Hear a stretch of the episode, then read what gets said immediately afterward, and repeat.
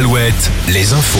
Les infos présentées par Fabienne Lacroix. Bonjour Fabienne. Bonjour Nico, bonjour à tous. Semaine décisive pour la réforme des retraites. Une douzième journée de mobilisation syndicale est prévue jeudi, à la veille de la décision attendue du Conseil constitutionnel. Les sages rendront en effet leur décision sur la conformité de projet de loi vendredi.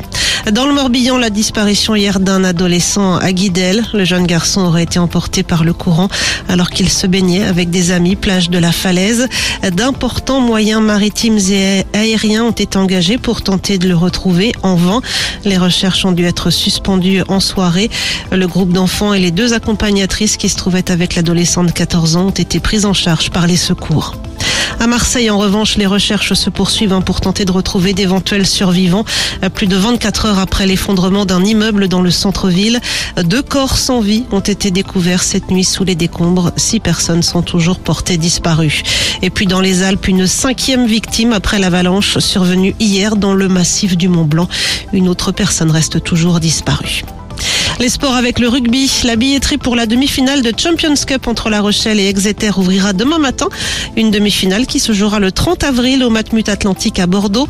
Rappelons que le stade Rochelet, tenant du titre, s'est qualifié hier en sortant les Anglais du club des Saracens. L'autre demi-finale opposera Toulouse aux Irlandais du Leinster. En foot, dernier jour du mondial de Montaigu, place au final cet après-midi.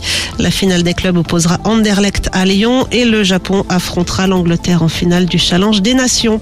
Enfin, la météo de ce lundi de Pâques, un lundi plutôt gris, voire même pluvieux, avec des averses en cours sur la Bretagne, la Touraine et le Limousin ce matin.